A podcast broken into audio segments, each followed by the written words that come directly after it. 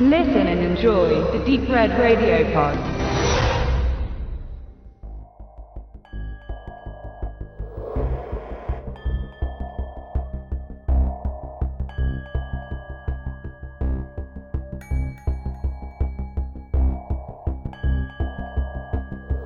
Herzlich willkommen bei Wicked Cinema, dein auditiver Filmführer durch die Welten des hammeresken Horrors, namenloser Schrecken und nervenzerfetzender Grauen. Hier auf Deep Red Radio.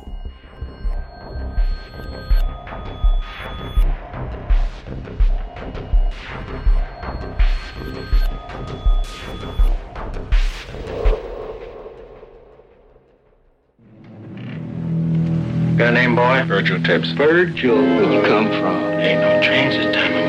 I could have had you shot. But don't you push me, boy! They call me Mr. Tibbs. In the heat of the night, Virgil Tibbs got the killer. In his new movie, he's not sure he wants to. Sidney Poitier, Martin Landau, in They call me Mr. Tibbs. I think she's been strangled, too. It'll take the autopsy. Go back. Show me the neck. Couldn't be shorter if you bit him. Maybe you ought to pass this one. You killed the wrong man. All I want is a clean case. Belongs to Logan Sharp. Give us this, our first victory. Virgil. So what now? And you're gonna have to book 'em all clear 'em fast. Let me go. You're treating him like a fish on a hook. Sit tight. Logan, we want your permission to take these clothes to the lab and check them for blood spots. It seems to match. For the last couple of months, I've been sleeping with her. He's a very friendly landlord. He's on the bridge, Lieutenant. Shall we pick him up? Can't solve that murder. Why don't you stay home and control your son? the last time Virgil Tibbs had a day like this was in the heat of the night. Sidney Poitier, Martin Landau, in They Call Me Mr. Tibbs. Wunderschönes Hello an die lieben Hörenden da draußen. Wir machen weiter mit der Nummer 2 der Black Cinema Collection von Wicked Vision Media. Und welchen Titel haben wir uns ausgesucht, Benedikt? Ja, wir nicht. Äh, Wicked Vision hat ihn für uns ausgesucht und zwar 10 Stunden Zeit für äh, Virtual Tips oder eben auch äh, im Originalton nach dem Zitat des ersten Films. Es geht um ein Sequel. They call me Mr. Tips. Und du sagst es, und alle sagen es falsch. Also nicht falsch, aber ich habe das auch in dem Special äh, gehofft, mal so zu hören. Das Mister ist verdammt nochmal groß geschrieben. Das, darum geht's hier nämlich. They call me Mr. Tips. Nicht irgendwie Freundchen-Tipps oder sonst irgendwie Virtual oder, oder Freund oder Kumpel. Mr. Tips. Das ist groß geschrieben auf dem Originalplakat. Äh, aber okay, es ist äh, inhaltlich Und das ist schon die Ansage auch in, im, im, im Originalfilm. Also wir reden natürlich, ist Original in der Hitze der Nacht. Ein wichtiger Film und äh, die zwei in der Black Cinema ist das Sequel. Hm. Äh, eben genau den äh, They Call Me Mr. Tipps. Ganz kurzer Ausreißer zum äh, in, The Heat of the Night. Muss man. Äh, ähm, ja. 67, glaube ich. Ist korrekt, Norman Jewison äh, war der Regisseur. Äh, den Oscar als Nebendarsteller hat äh, in dem Fall der Weiße bekommen. Der Sheriff. Das müssen wir jetzt auch mal so sagen. Ähm, war aber für Sidney Poitier ähm, schon eine sehr wichtige Rolle, auch wenn Sidney Poitier einer von denen ist, die als Schwarze schon relativ populär waren in der damaligen Zeit. Wir erinnern uns an äh, Gesprengte Ketten, äh, diesen großartigen Film äh, an der Seite von, hilf mir mal schnell, äh, der, der, der, der Mann von, von Janet Lee, äh, wie hieß er denn? Tony Curtis. Tony Curtis. Äh, Ich wollte dich ein bisschen grillen ja, lassen. aber das, das war der Mann von, von Janet Lee, ne? Äh, zeitweise. Ja, genau, also äh, genau, großartiger Film, der war ja schon von 1960. Äh, Sidney Poitier, bereits ein etablierter Name. So, das ist schon mal der erste Unterschied zwischen Namen wie äh, ähm, äh, Richard Roundtree hat auch schon vielleicht vorher Filme gemacht, aber der ist mit Chef erst richtig rausgekommen. Wir hatten in der ersten Besprechung Jim Brown, der war auch schon bekannt, äh, der war auch wichtig im Sportbereich, aber das war seine erste Hauptrolle. So, Jetzt haben wir hier das Sequel. Was unterscheidet denn bitte einen Virtual Tips vom Slaughter? In einem Satz gesagt. Dass er kein Blaxploitation-Film ist. Ja. Und äh, aber auch zum Vergleich des Originals ein der ja noch diese, diese Spannung zwischen Rassist, Rassist, das rassistische Amerika sehr versöhnlich ist. Äh, das aber nicht gesagt wird, sondern man sieht es. Das werde ich dann später nochmal äh, genauer ausführen. Und ich will nochmal ganz klar sagen, dass Mr. Tips, das ist ja wichtig, weil er ist eben nicht Boy. Das ist eben nochmal für die Erklärung klar, wer sich das jetzt nicht vorstellen kann. Es ist wieder ein Emanzipationsfilm gewesen. Es ist wichtig gewesen, dass zur Gleichstellung des schwarzen Mannes in Amerika, des schwarzen Menschen in Amerika, dass man eben nicht mehr Boy gerufen wird, ja, sondern er ist der Mister. Und das soll bitte jeder begreifen. Und er ist ja, äh, man muss wissen, es gab, es gibt ja geteiltes Amerika. In den Städten war man vielleicht ein bisschen liberaler unterwegs und da war die Fortschrittlichkeit noch. Und er spielt ja aber hier auf dem Land im ersten Teil und da ist der Schwarze noch, ja, der Untermensch. Ich sage es jetzt einfach so, wie es eben wahrgenommen wird. Und wir sind aber jetzt beim Sequel haben wir einen Stadtfilm. San Francisco. Äh, Virgil Tips ist ein äh, Polizeimitarbeiter, ich glaube, er ist Lieutenant und ist bei der Mordkommission. Und äh, wo das noch am Anfang ein Zufallsbegegnung ist, auf dem Land, wo er eigentlich nur auf Durchreise ist und dann aber einen Fall behandeln muss, äh, mit einem sehr rassistischen Sheriff, also eine Art Buddy-Movie, äh, bloß ohne großen Humor.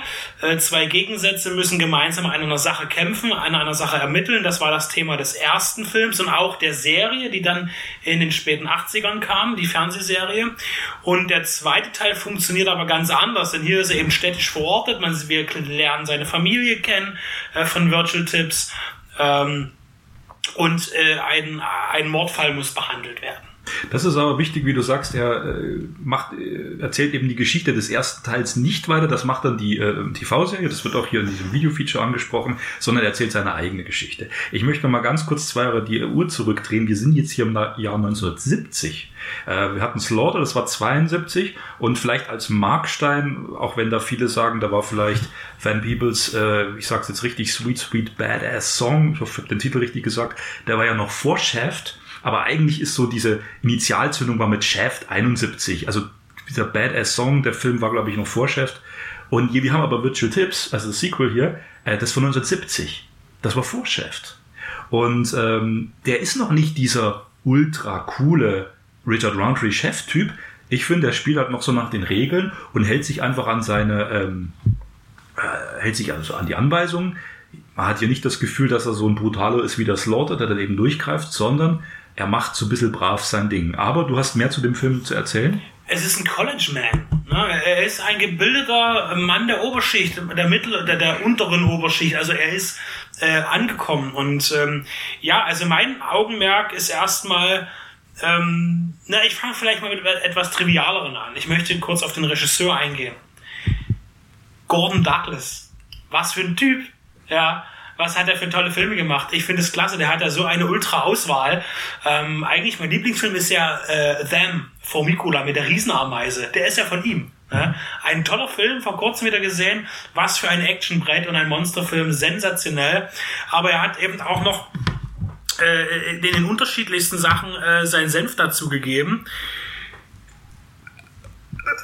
Äh, zum Beispiel auch einer meiner Lieblingskomödien mit Elvis Presley. Ja, ein Sommer in Florida kann ich nur empfehlen. Gibt es auch eine Besprechung bei uns auf der Seite. Der ist ultra lustig. Äh, ein, ein sehr guter Elvis-Film. Äh, also der Mann ist gut rumgekommen in vielen Genres. Also Gordon Douglas äh, hier als Regisseur. Und er hat und auch die Drehbuchautoren da ein Kunststück für mich geschaffen, ähm, worauf der Film ja gar nicht mit dem Hammer draufhaut, sondern eigentlich eher subtiler geht. Und äh, wir sind dabei. Also in der Hitze der Nacht tut ganz klar das Thema Rassismus äh, behandeln, äh, während er einen Kriminalfall auflöst. Jetzt haben wir hier auch wieder einen Kriminalfall. Der ist relativ banal. Eine Frau wird getötet, das ist schade. Ähm, und wir wissen aber von vornherein, von den Bildern her, es ist ein weißer Täter, wir sehen die Hände. Ähm, Darf ich da ganz kurz, das hatte irgendwas, ich weiß nicht, ob es falsch ist, von Giallo, Ja, das oder? war Giallo.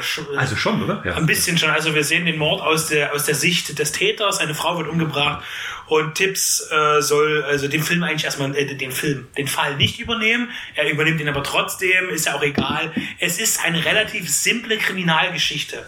Also die Story ist relativ egal, will ich nicht sagen, aber sie ist bekannt. Äh, und deshalb gibt es auch keine Überraschungen. Äh, wo der Film aber großartig sind, das sind ganz andere Details. Und zuerst möchte ich darauf eingehen, dass es in dem Film keinen Rassismus gibt. Es gibt nichts. Es wird nie irgendein Schimpfwort gesagt, das rassistisch ist. In allen Szenen, es gibt Demonstrationen in dem Film, es gibt Kneipenszenen, es sind überall Schwarze und Weiße anwesend, die nebeneinander agieren, nicht gegeneinander, miteinander agieren. Der Film zeigt ein Amerika, das sich vermutlich damals gewünscht wurde, dass Schwarze respektiert werden, auch in höheren Positionen wie Virtual Tips, und dass er auch Weiße nicht minder behandelt durch seine erhöhte Position, aus einer gewissen Rache heraus an frühere Jahrzehnte oder irgendwas. Der Film thematisiert Rassismus überhaupt nicht. Es gibt es in diesem Film überhaupt gar nicht. Und noch viel besser ist eine Szene. Martin Landau spielt hier eine Person, die des Mordes verdächtigt wird, die äh, mit Virtual Tips bekannt ist. Ähm, und er sucht ihn immer wieder auf, um mit ihm zu sprechen über den Fall, was war da noch mal ein bisschen so verhörmäßig. Und dann sind sie auf dem Sportplatz, weil der ist irgendwie Priester oder Prediger oder irgendwas. Der, der Martin Landau, ich weiß den Namen jetzt von dem Charakter nicht. Ähm, und er befragt ihn auf dem Sportplatz. Und er sagte, ja, okay, äh, weißt du was, ich lade auf einen Drink ein. Und dann gehen sie zu einem Wasserspender, die man so kennt aus amerikanischen Filmen. Und sie trinken nacheinander jeder für sich, aber aus dem gleichen Wasserspender. Jetzt erinnere ich mich an andere Filme, die uns äh, Rassismus-Thematiken zeigen im amerikanischen Kino. Dann ist es gerne ein sehr gerne ge, ähm, äh, gewähltes Motiv White Only bei Toiletten oder bei eben genau diesen Wasserspendern. Da hattest du immer zwei, hm. einen für Weiße, einen für Schwarze. Hier völlig normal und ohne weiter drüber nachzudenken, trinken beide aus dem gleichen. Das ist jetzt für uns, für heute, jetzt erstmal nichts, was auffällt. Aber der Film ist von 1970.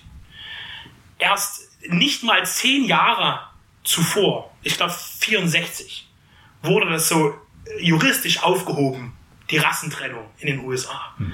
Und da war die noch lange nicht überall. Ja. Und das sagt ja auch der Film in der Hitze der Nacht. Der thematisiert ja genau das, dass es noch nicht überall in jedem äh, Redneck Brain reingekommen ist, dass da irgendwo äh, eine Gleichstellung stattfindet, juristisch, die human sowieso schon längst hätte sein müssen, schon immer hätte sein müssen.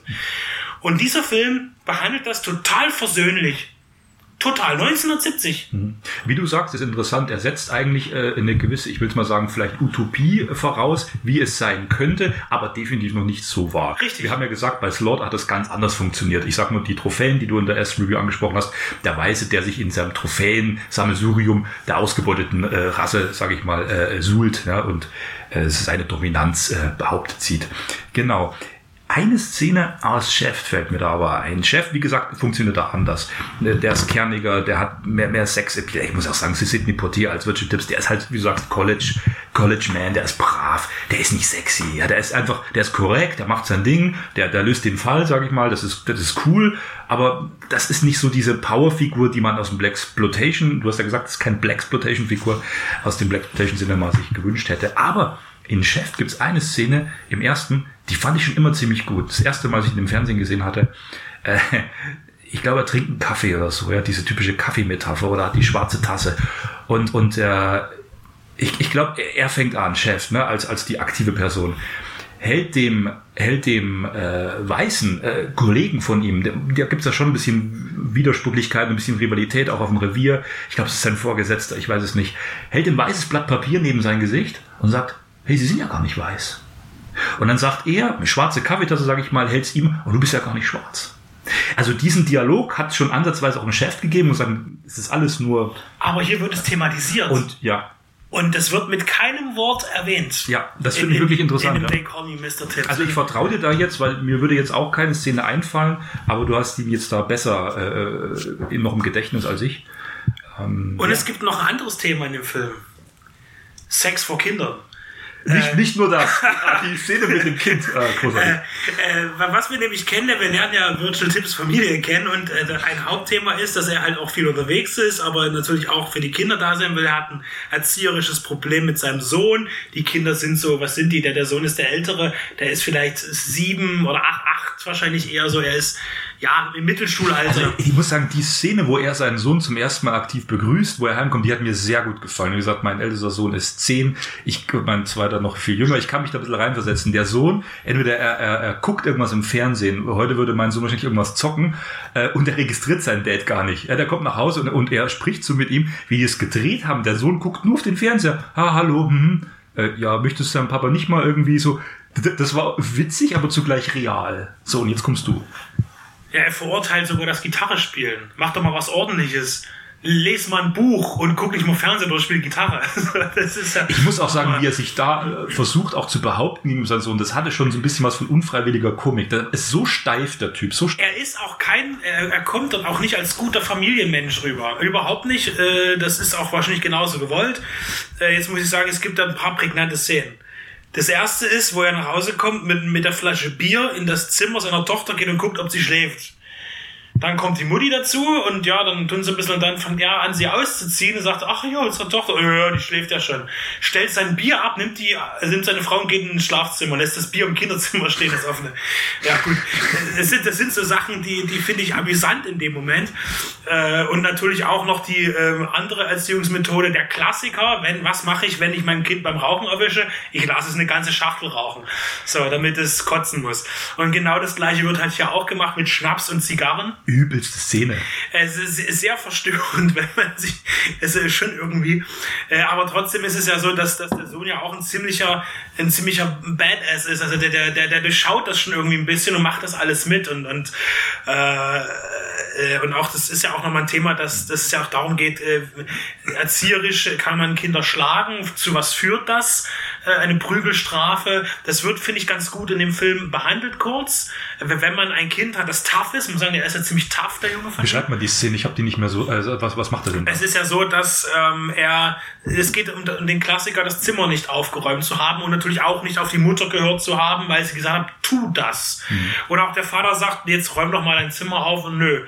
Und dann haut er ihm mit der flachen Hand eine, eine Backpfeife, ne, eine Backpfeife.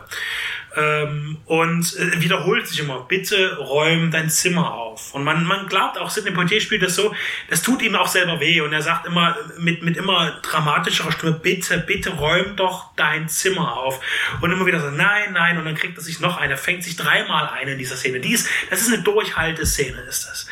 Und am Ende stehen wir aber davor, dass er halt auch sagt, der Junge, und das ist ja auch krass zum Vater, siehst du, jetzt hast du mich zum Weinen gebracht. So, und, äh, und dann umarmen sie sich auch. Ne? Also die kommen auch da nicht zu einer Lösung. Das ist auch so krass. Die kommen da überhaupt nicht zu einer Lösung in der Situation.